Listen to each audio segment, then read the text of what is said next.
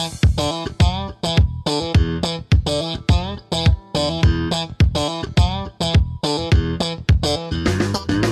Fala galera, aqui professor Enson Portela falando e no episódio de hoje nós vamos bater um super papo sobre a engenharia da energia solar. Como a energia é efetivamente produzida? Quanto custa um sistema de geração de energia solar? E se houver excedente na minha produção, o que eu posso fazer com esse excedente? Dá para empreender nesse negócio? Todas essas perguntas e algumas outras mais serão respondidas ao longo desse nosso bate-papo com o engenheiro Tomás Darra da Energo Engenharia. Então fica comigo até o final que eu te prometo que vai valer a pena. Para a gravação desse podcast, eu tenho aqui comigo na mesa o Cairo Braga. E aí, pessoal, bom estar aqui com vocês para esse papo energizante, né? Hoje vai ser diferente. Sempre tem, né? E claro, comigo também aqui na mesa Yasmin Costa. Fala galera, um prazer estar aqui com vocês. Bora aprender engenharia? E claro, o nosso convidado, o engenheiro Tomás da Haas. Olá pessoal, obrigado pelo convite. Muito bom estar aqui, é um prazer. Nós sempre começamos o nosso episódio perguntando pro nosso convidado se apresentar um pouco, né? Até para criar uma certa empatia do nosso assunto, do nosso convidado, dos nossos ouvintes. Eu sei que você é engenheiro de formação, né? Você estudou inclusive engenharia na Alemanha, parte da sua graduação foi feita na Alemanha. Hoje você é sócio da Energo Engenharia, é uma empresa com atuação bem forte em energia solar. Então conta pra gente um pouco da sua vida acadêmica, da sua vida profissional, é, o que é que você fez durante essa graduação, como foi sua experiência lá na Alemanha, como adentrou nessa área e como é o dia a dia de quem faz o management de uma empresa especializada em projeto de energia solar. Eu iniciei minha vida acadêmica, na verdade, começando pela engenharia ambiental. Eu passei cerca de dois anos cursando, vi que não era muito minha praia e pensei mesmo que o meu foco era em energias renováveis, né? Fiz novamente vestibular pensando em engenharia elétrica, porém estava com esse curso novo na UFC, que é engenharia de energias renováveis entrei no curso, eu não lembro exatamente que semestre eu comecei o estágio na Energo, mas foi pouco antes da oportunidade no intercâmbio, né? Calma aí, quando tu fez o vestibular, tu começou o curso do zero de novo ou tu já começou lá na frente porque tu tinha aproveitado a disciplina? Eu aproveitei algumas disciplinas mais do básico, né? De, de cálculo, é, porque como física. o curso é novo, não, tinha, não dava para aproveitar Exatamente, tanto, não né? dava, não por isso dava. a minha pergunta. Isso era em que ano, mais ou menos? Isso foi em 2010 para 2011. Eu comecei a estagiar na Energo já, trabalhando com análise de dados para aerogeradores. Aí eu surgiu a oportunidade do intercâmbio, que era uma bolsa, um programa que era por meio de uma parceria da CAPES com o DAD, chamado Unibral, que na época ele era muito ofertado para o pessoal da elétrica, mas surgiu vaga para o meu curso, né, o curso novo, né? E eu consegui passar cerca de um ano lá, um pouco menos de um ano. Foi muito enriquecedor. Para onde você foi lá? Foi para Colônia, Universidade Técnica de Colônia. Fiz muitas disciplinas na área de energia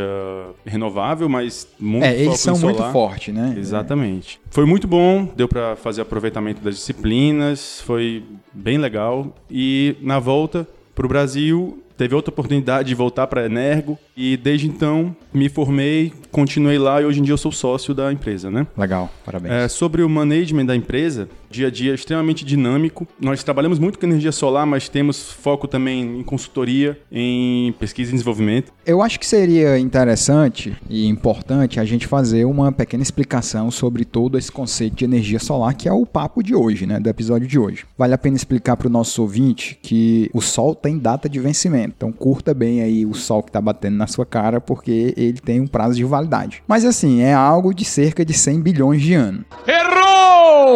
Então você tem aí mais 5 bilhões de anos e ele vai se apagar. Outro ponto importante é que a geração de energia, ela advém, a energia solar, ela advém de fusões nucleares que acontecem em átomos de hidrogênio, né, lá no núcleo do Sol. Essa fusão, ela se acaba se convertendo em átomos de hélio. E a parte bizarra disso tudo é que o Sol, né, a título de informação, gera algo como 5 mil vezes mais energia na Terra do que o que de fato nós consumimos. Isso é uma estatística que eu tirei de um livro, que inclusive recomendo, chamado de Abundância. Esse livro é muito bom. E ele fala de algumas coisas que, inclusive, é a conclusão desse pensamento, que a gente não tem um problema de escassez, a gente tem um problema de acesso. Porque na medida em que você tem uma fonte de energia que joga no nosso planeta 5 mil vezes mais do que aquilo que consumimos, está claro que a gente não tem um problema de escassez, né? Não vai acabar a energia, a gente tem um problema de acesso. Bem, dito isto, como é que de fato é feita essa conversão de energia solar em energia elétrica, né? Há perdas no processo e se há, como é que você quantifica isso? Qual que é a quantidade dessa perda?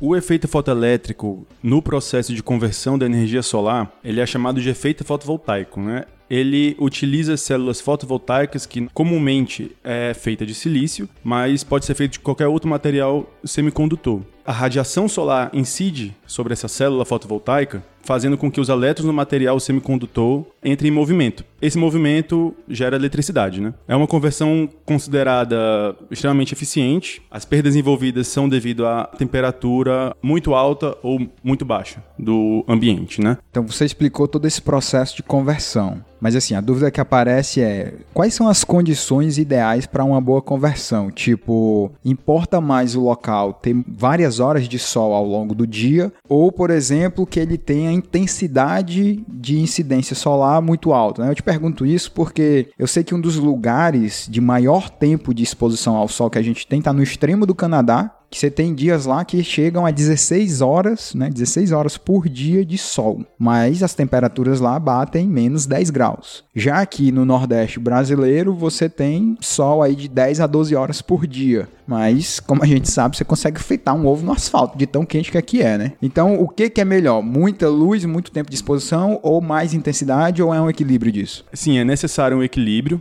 né, desse tempo, a radiação, porque os módulos fotovoltaicos, o inversor também, mas os módulos fotovoltaicos são projetados a operarem a 25 graus Celsius, né? Quanto maior a temperatura ambiente, temperatura do solo, como a gente tem aqui no caso do Nordeste, ele vai ter uma perda de eficiência, mas não uma perda que impacte tanto com a sua produção anual, né? Só a título de informação, aqui em Fortaleza, né, se você pegasse números altos, se você pegar um ano típico aqui, que todos os anos aqui são idênticos, você tem variações da ordem de 23 a 34 graus, né? 23 durante a madrugada e 34 graus a maior parte do dia de sol. Então você está falando aí que na média a gente vai estar tá ali nos 30 graus, que é pelo menos 5 graus acima do, digamos, do Exatamente. ponto ótimo da placa, que é 25 graus. Uhum. O que você está dizendo é... é que vai ter algumas perdas, mas não é algo que inviabilize o negócio. Exatamente, não inviabiliza. Acontece no interior, é bem maior, né? Essa temperatura em alguns locais. Vamos pegar por exemplo, Jaguaribe, que estive lá até recentemente, é, a temperatura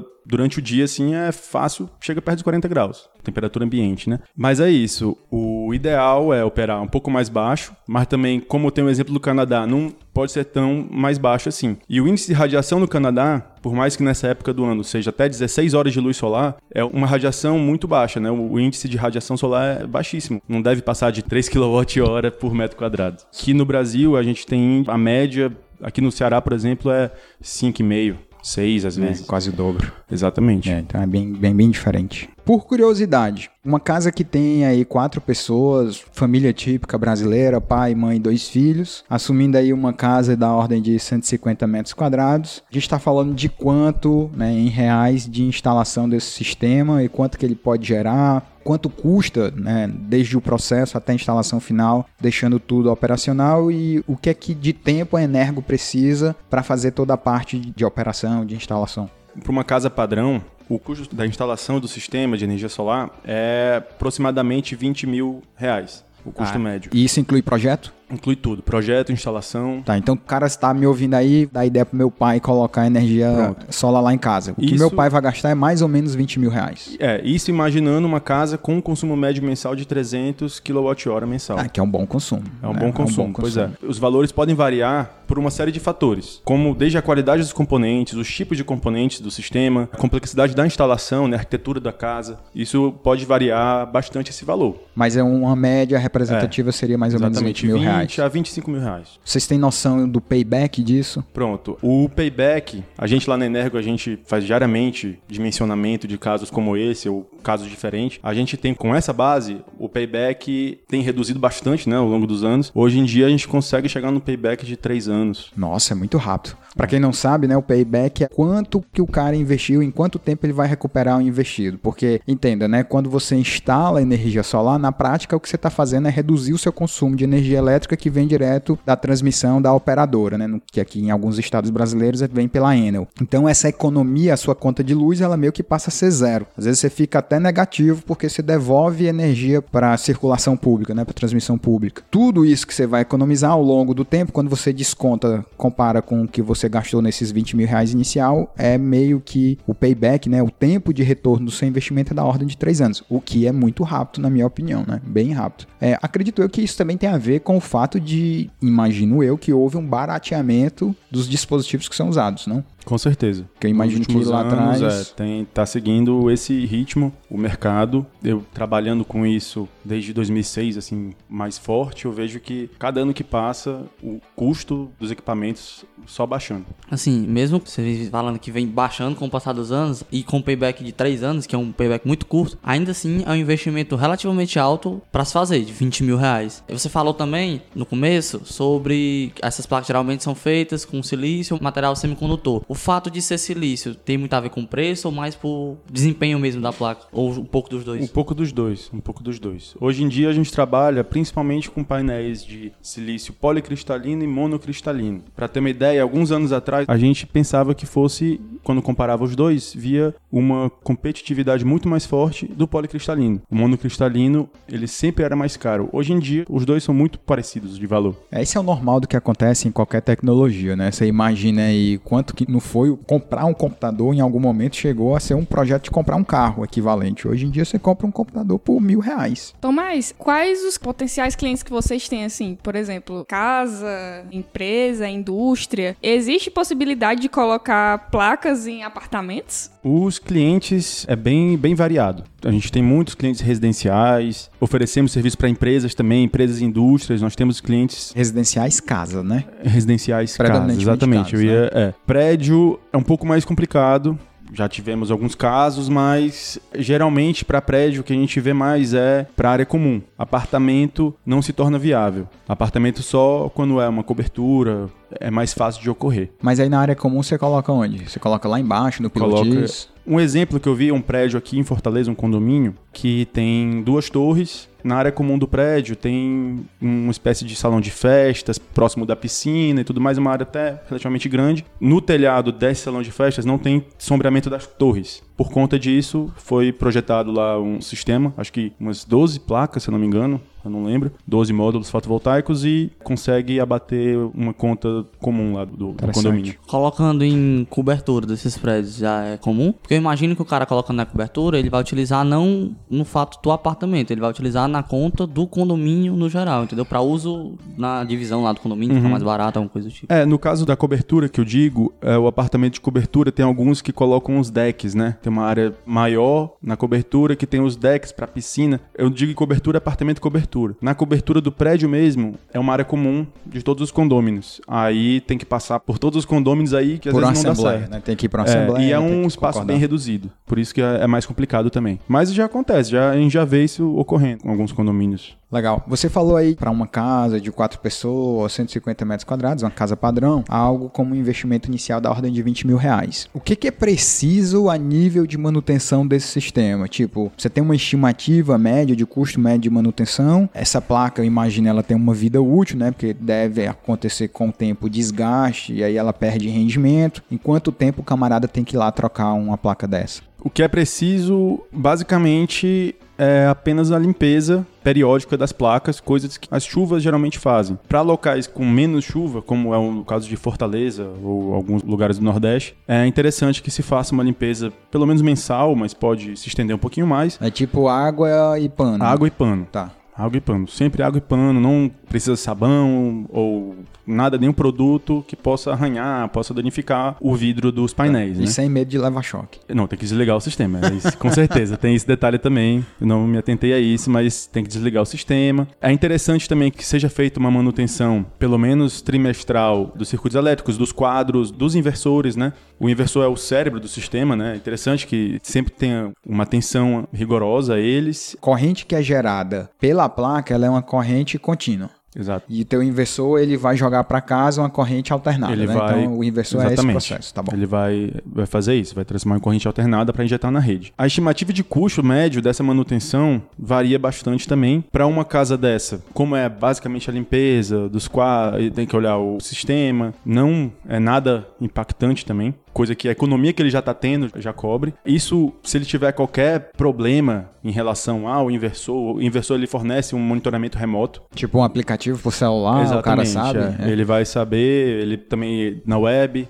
ele emite alertas, notifica. Como eu falei, ele é o cérebro mesmo do sistema. Pô, legal. Sobre a vida útil dos painéis, a gente se baseia muito pela garantia dos fabricantes, que eles garantem por 25 anos pelo menos 80% da geração prevista para o painel, né? Mas isso a gente já vê casos de painéis de sistemas que foram instalados, sei lá, década de 80, 90, que os painéis se estendem. Ainda está operando. É, exatamente. Daqui a um tempo, provavelmente a gente vai ver muito, daqui a alguns anos, talvez 10 anos, não sei, a gente vai ver muito é, troca, o pessoal fazendo revenda, né, de painéis. Mó, bom tá de olho no mercado aí, hein? Pois é. Interessante. Em relação a essa manutenção, a estrutura que suporta esses painéis, ela é feita de quê? Eu preciso dar um cuidado em termos de corrosão, coisa do tipo? Geralmente é alumínio. Ela é um alumínio reforçado, tem um alumínio reforçado, uma estrutura metálica bem reforçada contra corrosão. É interessante que se verifique também nessa manutenção. Eu pego o exemplo da nossa empresa, da Energo. A gente, quando faz a manutenção, além da limpeza que a gente vai fazer, a gente vai verificar todo o sistema. Nessa verificação, a gente verifica também as estruturas, verifica todos os parafusos, verifica se está tendo qualquer problema com corrosão. Pode acontecer passar algum animal por debaixo dos painéis, sei lá, danificar alguma coisa nos painéis. Geralmente, isso aí o próprio sistema já notifica. Já tem algum problema, qualquer problema assim, o inversor já pode notificar. Mas a questão estrutura da parte física mesmo, da estrutura metálica, a gente também faz essa verificação, mas o que a gente vê muito no mercado aqui são materiais bem resistentes e a durabilidade Aguenta o tranco. aguenta, aguenta. 1.21 gigawatts! 1.21 gigawatts!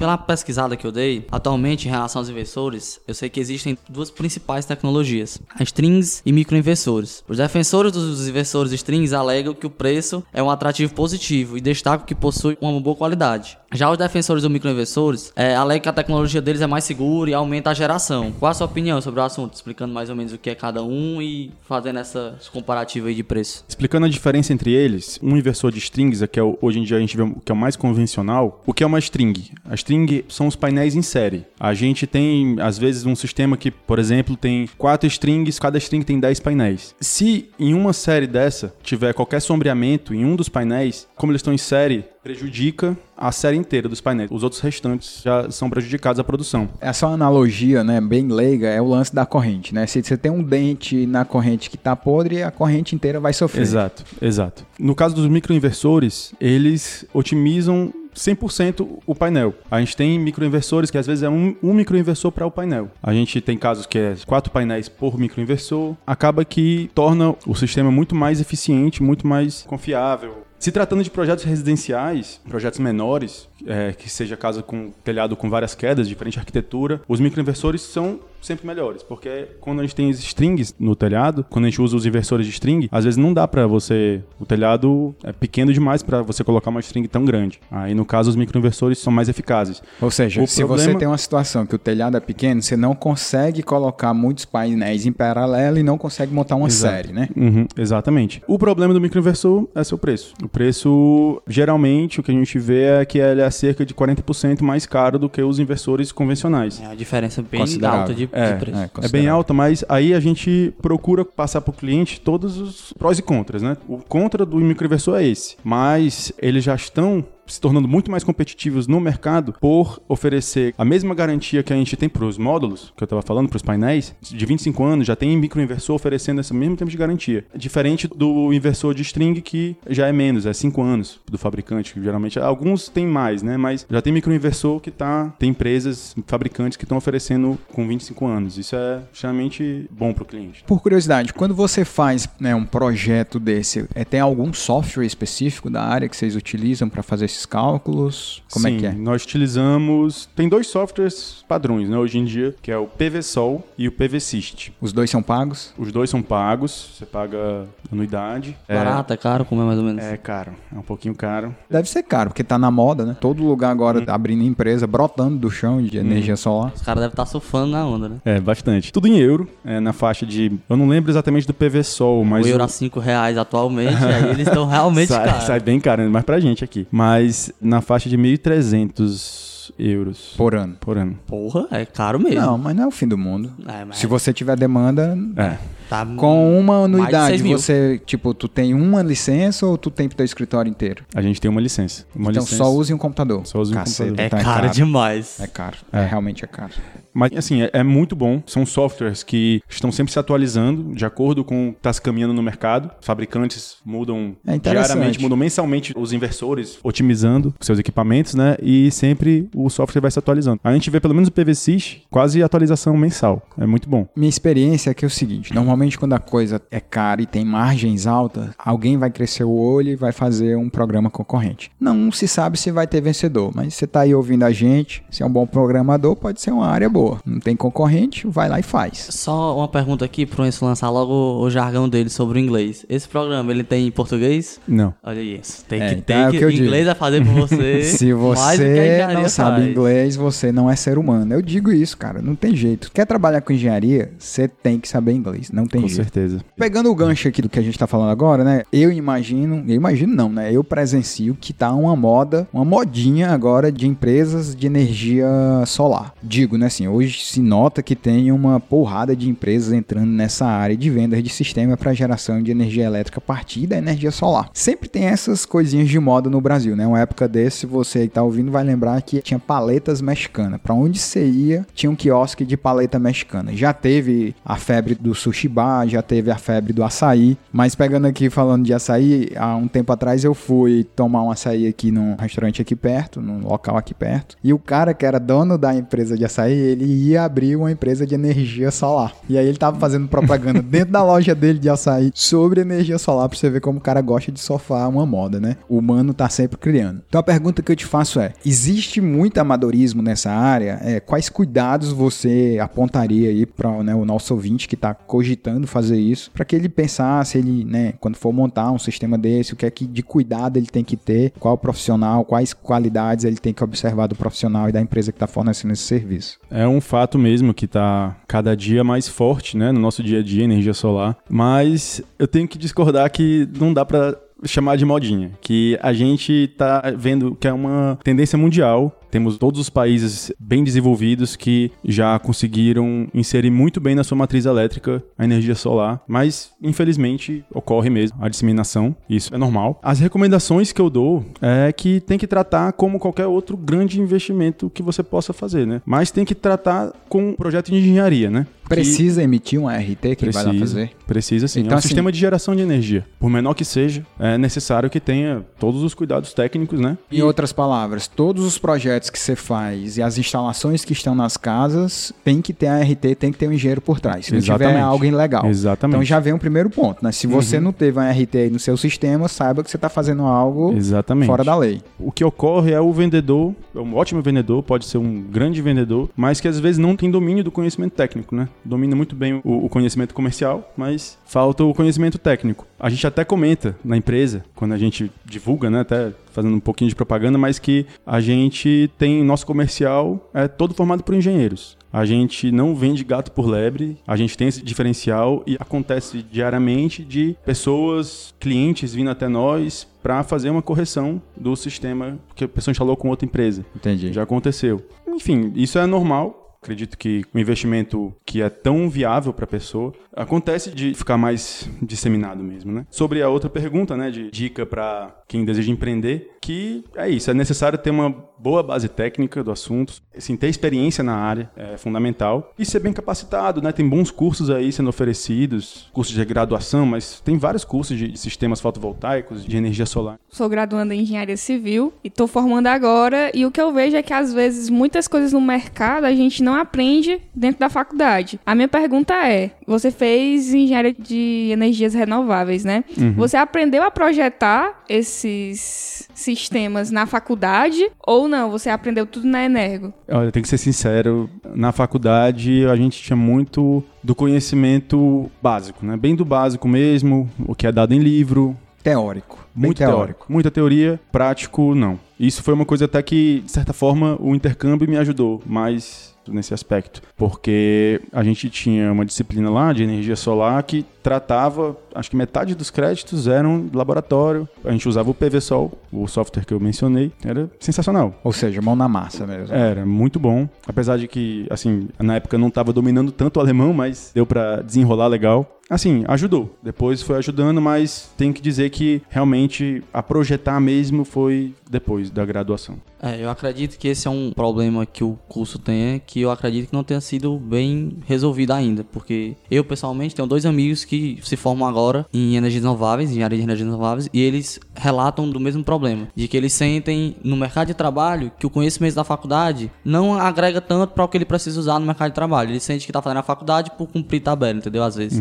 O esforço que ele faz na faculdade não vale tanto a pena pro retorno que ele tem no mercado. É, isso aí é. Todos acredito que pensam da mesma forma. Infelizmente, acho que o curso foi feito, o projeto pedagógico do curso não pensou muito nisso, É, assim, um pouco sabe? frustrante. né? É, infelizmente, mas é, quando eu tava saindo de lá, eu lembro até que estavam já essa conversa de mudar o projeto pedagógico. Eu até achava até curioso isso, porque eu jurava que já tinha mudado. Eu acho que deixaram muito a desejar quando se trata das duas engenharias que são base, né, do curso, que é a mecânica e a elétrica. Eles jogam muito mais pra mecânica. Não que não seja legal, é bom também, mas falta algum conhecimento da engenharia elétrica. É, agora. Pelo menos como- falando por mim, né? Como professor de uma instituição federal de ensino superior, sou obrigado a fazer um parênteses aqui que eu acredito que isso é um problema geral, né? É um problema de todas as engenharias e digo mais, é um problema de todas as engenharias em todos os lugares do país. Digo isso porque eu fiz um doutorado, comecei meu doutorado lá na USP. Você fala com as pessoas lá da Poli, os caras têm as mesmas reclamações, tem professor muito teórico. É claro, né? Você tem professores e aí é um pulo de sorte, que às vezes o professor, ele além de ter sido o cara que fez mestrado, doutorado, ele também projetou, ele trabalhou no mercado, ele trabalhou com energia solar, ele trabalhou, enfim, se o cara da civil, ele trabalhou com projeto de alguma coisa, o cara da elétrica e por aí vai. Então você fica muito à mercê do professor. E é claro que prioridade da instituição como é hoje, ela prioriza contratar o cara que fez mestrado e doutorado. E normalmente esses caras de mercado, eles nem saco tem para fazer uma pós-graduação. Você mesmo, né? Tem alguns anos de formado, talvez comece a cogitar eventualmente fazer uma pós porque sente falta de alguma coisa, mas o conhecimento que você tem se colocar o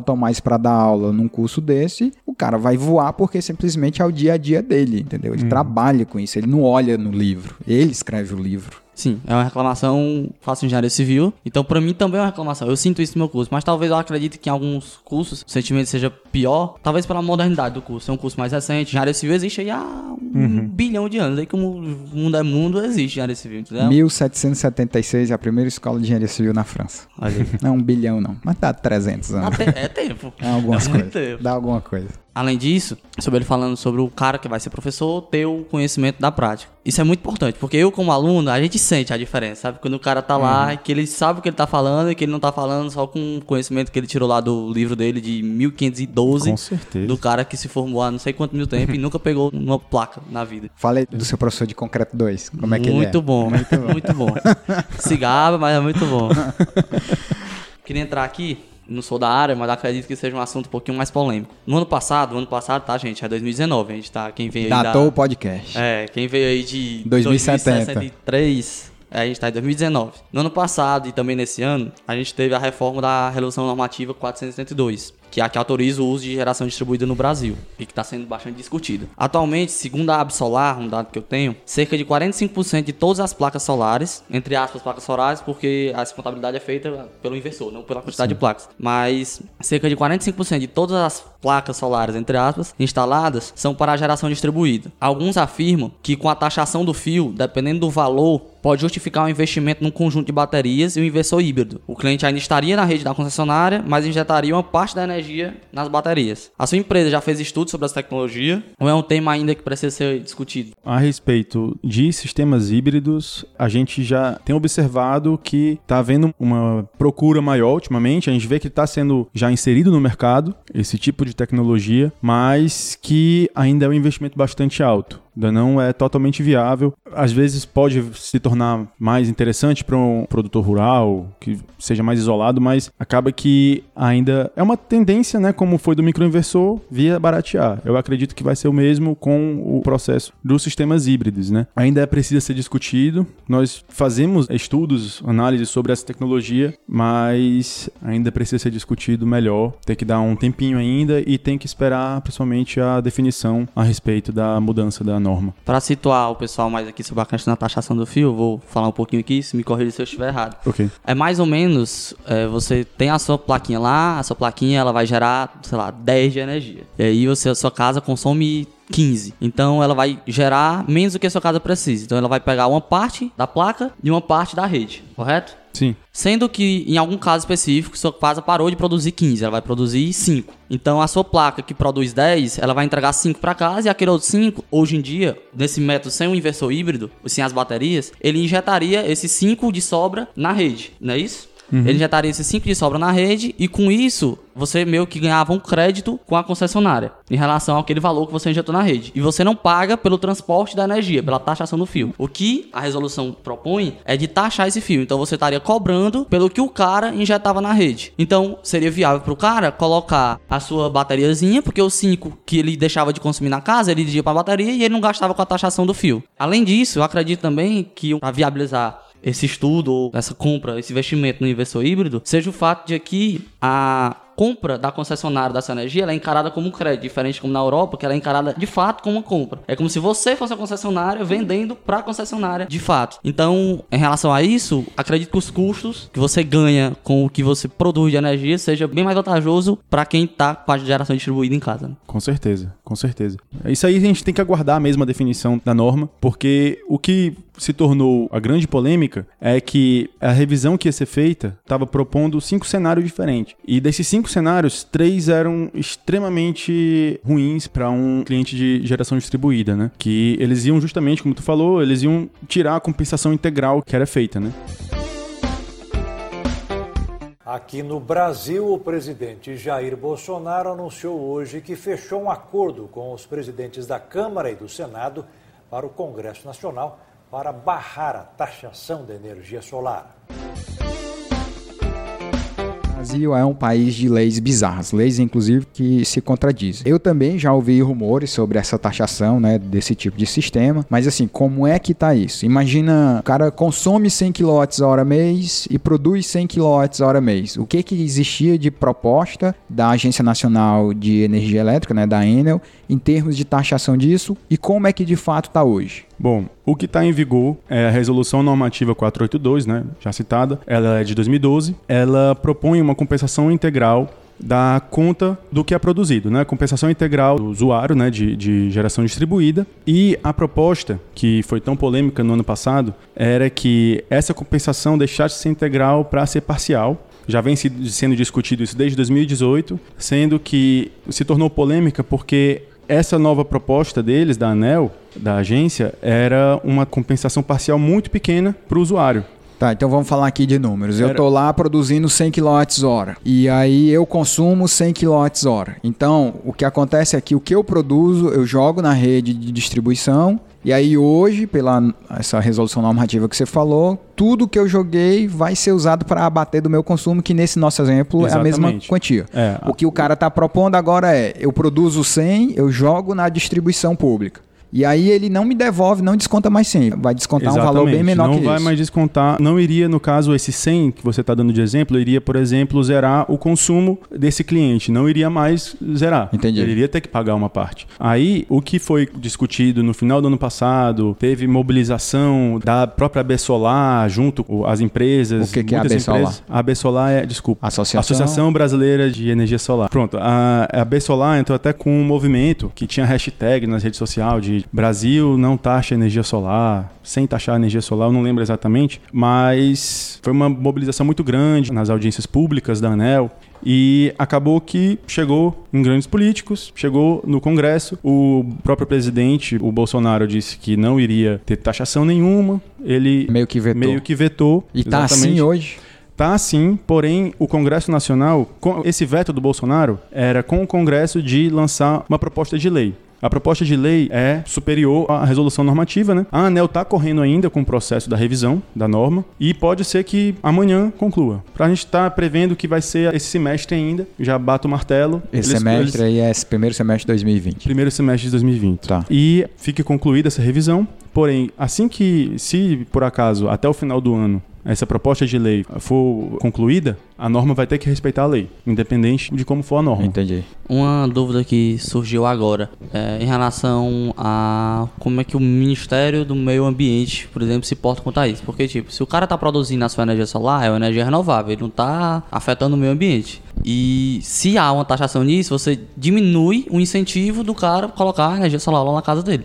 Então você vai estar consumindo mais energia de uma fonte que vai contra o meio ambiente, que degrada o meio ambiente, entre aspas. É, como é que o Ministério do Meio Ambiente se porta quanto a isso? Está só na ANEL atualmente, o Ministério não fala nada, tá Exatamente. calado. o Ministério, no caso, o Ministério de Meio Ambiente respeita o Ministério de Minas e Energia. No caso, seria também a ANEL, não teria muita autonomia para isso. É, eles têm um estudo bem feito, uma análise muito bem feita, já vem se arrastando desde 2018, né? Assim, eu confesso que não sei explicar tão bem a respeito do Ministério de Meio Ambiente, como que lida com isso, mas até onde eu sei, quem faz mais barulho mesmo contra isso. Os caras estão fazendo vista grossa, né? Exatamente. É, eu só queria fazer uma explicação que a gente está falando muito aqui em quilowatt-hora, em quilowatt-hora, mas via de regra, quando a gente fala em quilowatt-hora, ou preço do quilowatt-hora, isso é por mês, tá? Então tem um barra ali, um slash month. Só para você ter uma ideia de como que isso é calculado, o preço em geral da energia que chega na tua casa, no modelo brasileiro, ele obedece bandeiras, né?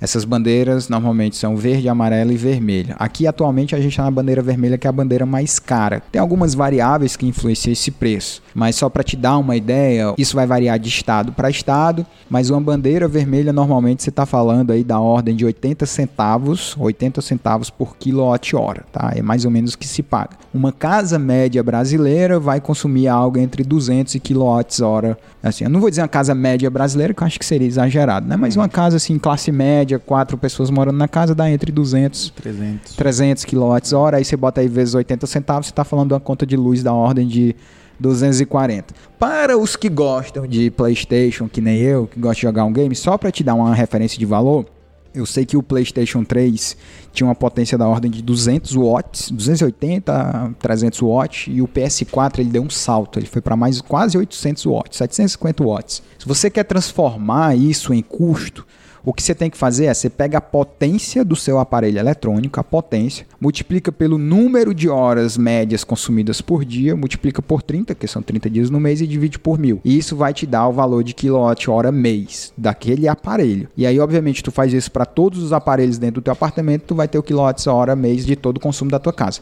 No caso, imagina aí que você é um bom vivan, consegue jogar 3 horas de, de PS4 por dia. Isso, né, 3 horas vezes 750 vezes 30 dividido por mil, você está falando aí da ordem de 67 kWh mês. Bota aí a um preço médio de 70 centavos o quilowatt-hora, você está falando aí da ordem de 50 reais por mês. Então você paga 50 reais por mês para jogar PS4 3 horas por dia. É, o Enzo fez esse cálculo aqui, mas no meu caso eu recomendaria não fazer, viu? Se você demorar, se você perceber o tanto dinheiro que você tá gastando tentando zerar seu Dark Souls aí, você ia chorar mais ainda. Mas eu acho barato. Eu sinceramente acho barato. PS4 eu acho. O PS3 é ridiculamente barato. Para 3 horas, né? Pode Pra três jogar. horas. É, eu não No Dark. Souls é 3 horas só no final boss. De semana jogando. Gente, eu sou um cara ocupado. Eu não jogo 3 horas por dia. Jogo 3 horas por semana e olha lá. Né, Eu tô falando de mim. Tá um muito barato. Tomás, pra moçada que tá aí nos ouvindo, né, digamos que, sei lá, o camarada quer empreender um negócio, comprou um terreno, tem um terreno lá numa área de sol que ele acha que é boa, tá lá no interior, lá, sei lá, lá do Paraná, E aí ele vai, liga pra ti, entra em contato com o pessoal da Energ e diz: Cara, eu tenho um terreno aqui bacana, quero produzir energia. Isso é permitido? Tipo, o cara usar o terreno dele para produzir energia e jogar na distribuidora e meio que vender para as outras pessoas? Como é que isso funcionaria na prática? Bom, isso é possível sim, dependendo do terreno dessa pessoa for um terreno grande. É interessante que, caso tenha pessoas que chegam assim pra gente, tem um terreno, tu fala, ó, tenho tantos hectares, quero utilizar Para produzir. para produzir energia, seja solar, eólica. A gente faz um estudo de viabilidade desse terreno, verifica a rede básica que passa, se passa, né? Às vezes não passa, mas a gente verifica se tem. Faz uma visita técnica nesse terreno, verifica a questão de solo. Se for um terreno grande, plano, a gente verifica isso tudo. As subestações próximas é muito importante de ver também. E os entraves são É o cara ter dinheiro para o investir. cara né, ter dinheiro, exatamente. Ter dinheiro. Um terreno desse tem diferentes oportunidades de negócio. Pode ser para geração distribuída. A geração distribuída, ela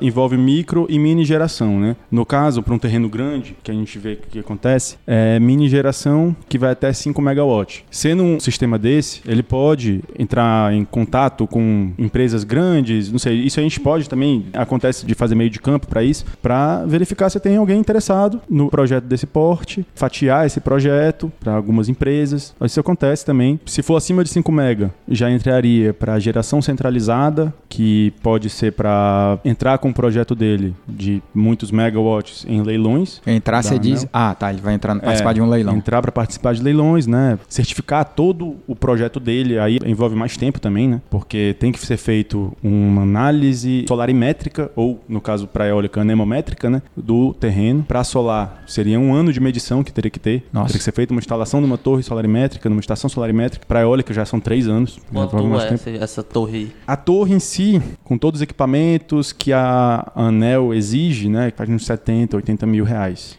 Tá, mas assim, a e minha ainda dúvida é tem que ter toda a análise, né? Isso aí tem É um um investimento custo. muito alto para você fazer um estudo se é viável ou não é viável. É, mas às vezes o cara já tem uma noçãozinha das coisas, já consegue Uhum, ter um exatamente. sentimento. Né? Ele não Hoje em, dia, escuro. hoje em dia a gente tem uma ferramenta muito interessante, que inclusive foi lançada há pouco tempo, que é o Atlas Solar e Eólico do Estado do Ceará. O governo promoveu, acho que no começo desse ano, foi no final do ano passado, é, esse Atlas. Tem a plataforma dele, você pode puxar para um arquivo do Google Earth. Isso, isso tem em outros estados do Brasil? Não, é pro Ceará. É pro Ceará mesmo. Pro Ceará. Legal. Para outros estados, eu confesso pra ti que não sei se tem. Acho que é mais pro Ceará. Inclusive, na Intersolar, a gente só via stand do governo do Ceará, de outro governo não tinha, promovendo justamente o mapa. Intersolar- é um congresso, desculpa, é um congresso que teve em São Paulo de energia solar, congresso internacional. Por um momento eu achei que era tipo, estavam viajando, trocando energias aí de outros sóis. Desculpa, é. No, no- nesse evento grande que teve, tinha um stand do governo do estado com a ADS promovendo o Atlas Eólico e Solar, né? E a gente utiliza a plataforma, a gente acha muito interessante. Mas tem outras formas, também tem outras plataformas. Tem um que se chama o Cresesb. É lá do Paraná, se não me engano. Mas que ele fornece pro Brasil todo. Você coloca Ah. as coordenadas